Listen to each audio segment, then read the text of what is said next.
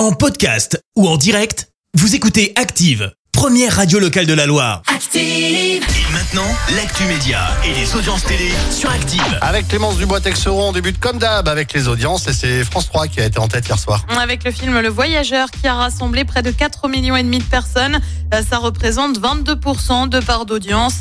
Derrière, on retrouve TF1 avec la série SWAT. Euh, France 2 complète le podium avec le documentaire Royaume de glace. Et on a la date de diffusion du concert. Ah bah oui, le concert des Restos du Cœur, tu le sais, ça a été enregistré à Lyon, à la Halle Tony Garnier le mois dernier.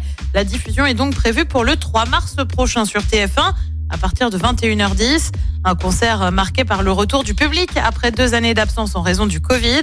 Euh, Parmi les personnalités qui participent, on retrouve les emblématiques comme euh, Patrick Bruel ou encore Mimi Mati et Patrick Fiori, mais aussi de nouvelles têtes comme Mentissa ou encore le rugbyman Antoine Dupont. L'année dernière, le concert avait été euh, suivi par près de 8 millions de personnes. Et puis on prend la direction d'une plateforme puisque c'est Disney+. Eh bien, le service de streaming a fait censurer un épisode des Simpsons. Alors pas partout, uniquement à Hong Kong.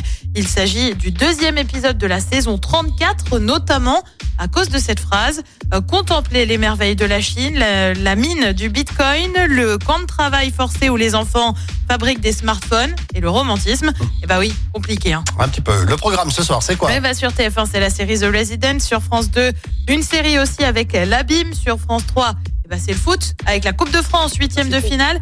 Et un classico entre Marseille et Paris. Et puis sur M6, c'est l'émission Qui veut être mon associé. C'est à partir de 21h10. Merci beaucoup Clémence. On se retrouve tout à l'heure à 10h et ce sera pour l'actu. Merci, vous avez écouté Active Radio, la première radio locale de la Loire. Active.